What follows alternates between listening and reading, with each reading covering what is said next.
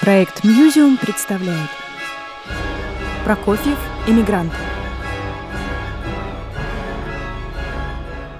Вопрос об идентичности национальной э, всегда стоит перед любым человеком, оказавшимся в эмиграции. И вопрос этот тем более сложен, когда э, люди не имеют возможности вернуться. Вот так остро он стал перед первым поколением русской эмиграции, перед первой волной русской эмиграции, которая покинула Россию в связи с революционными событиями. Возврат был невозможен, они долго этого не хотели принимать, но приблизительно к 27 году стало ясно, и мы это очень хорошо понимаем по книгам Набокова, что Россию им больше не увидеть. Многие смирились с этим, многие в своем искусстве заговорили на другом языке, как Набоков, как Стравинский и целый ряд других менее значительных художников. А Прокофьев не захотел. Он не порывал связей с Советской Россией, держался очень дипломатично, не выказывал ни расположения к большевикам, ни ненависти к ним. А позиция его была неопределенной, он рассчитывал на возвращение. Он оставлял себе все-таки эту лазейку. Но э, для того, чтобы вернуться, нужно было во многом определиться именно творчески – Вопрос возвращения для Прокофьева, как человека, конечно, э, для которого искусство, творчество стояло всегда на первом месте, это был вопрос выбора творческого пути, выбора стиля, выбора типа высказывания. По поводу возвращения Прокофьева было высказано очень много разных версий, очень много э, различных предположений. Все они обладали той или иной степенью э, достоверности или гипотетичности, пока не вышли в свет его дневники. И стало ясно, что мысль о России не оставляла его на протяжении всех этих непростых эмигрантских лет. Нельзя сказать, что в эмиграции он не был востребован. Очень большое количество контрактов, настолько большое, э, что в какой-то момент он даже смог себе позволить выбирать, на каком именно поприще себя в дальнейшем доказывать.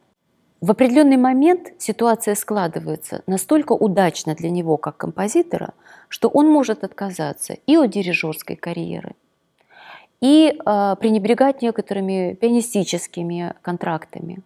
И, в общем-то, серьезно и практически полностью посвятить себя композиторской деятельности. Это такая роскошь, которую далеко не каждый иммигрант и далеко не каждый иммигрант из русских мог себе позволить. Почти невозможная роскошь. Поэтому говорить о том, что Прокофьева из э, иммиграции на родину обратно выгнала эм, э, ну, как бы неудачная сложившаяся ситуация и поиск какой-то более прочной материальной основы для жизни, говорить об этом невозможно. Здесь все-таки за этим стоит что-то другое. И вот это другое определяется э, в, самом его, э, в самих его композиторских предпочтениях. Именно в эмиграции он начинает особенно активно интересоваться русской песней. И сам удивляется этому своему интересу. Вернее, он удивляется двояко – он удивляется тому, как он раньше этого интереса не испытывал. Ни в детстве, ни, ни в юности. И насколько это интересно ему сегодня. Перелистывание русских песен, пишет он Стравинскому. Вот это перелистывание русских песен дает ему неожиданно много. Он начинает думать о том, что ранние детские впечатления, возможно, осели где-то в его памяти и все-таки вырывались наружу э, в его сочинениях. Он начинает это внезапно осознавать. Но вот эти обработки постепенно возвращают в нем тягу к высказыванию по-русски. Интересно то, что, в общем-то, э, у него не было особых поводов для такого высказывания. Живя в ситуации заказа, а ситуация заказа сопровождала его в сущности всю жизнь, может быть, за исключением только молодости – совсем ранней молодости, до появления Дягилева. Но вот живя в этой ситуации заказа, он э, заказа на русский стиль теперь уже в сущности не получает. То есть изначально его ориентирует на создание архаики русской. Это немного не то, чем он занят, и немного не то, к чему, к чему его тянет. Его тянет к русской лирике. От него хотят, в общем, как бы до национальной архаики, в продолжении того, что уже сделано Стравинским. И он, начиная идти по этому пути и создавая, в общем, яркие произведения, и скифскую сюиту еще до отъезда своего в эмиграцию, и э, семеро их, он на этом пути Стравинскому в сущности проиграл – Стравинский оказался ярче в подобного рода высказываниях. Все-таки перебить успех «Весны священной» ему не удалось. Дальнейшее его от этой русской темы, в общем, все дальше и дальше уводит куда-то как будто бы к другим темам. Но он все больше и больше пытается к этому вернуться. Причем возвращается он различными путями, в том числе как бы окольными. Вот, например, его э, интереснейшая Эм, интереснейший замысел оперы «Огненный ангел». Речь идет о Германии XVI века. Речь идет о героях, которые не имеют как будто бы отношения никакого к России, к русской речи, э, к русскому типу мышления. Но «Огненный ангел» создан Валерием Брюсовым. «Огненный ангел» есть воспоминание о русском серебряном веке – которая порождает, в общем, а, такие образы, которые гораздо легче связать с воздействием, скажем, образов Достоевского, вообще с вот этой а, русской непредсказуемостью, а, русской э, душой, то, что называется на Западе. И главный образ огненного ангела – это метущаяся, иступленная Рената – прототипом которой, кстати сказать, была тоже русская женщина, становится, в общем-то, выражением этого русского начала и в музыке тоже, и в мелодике.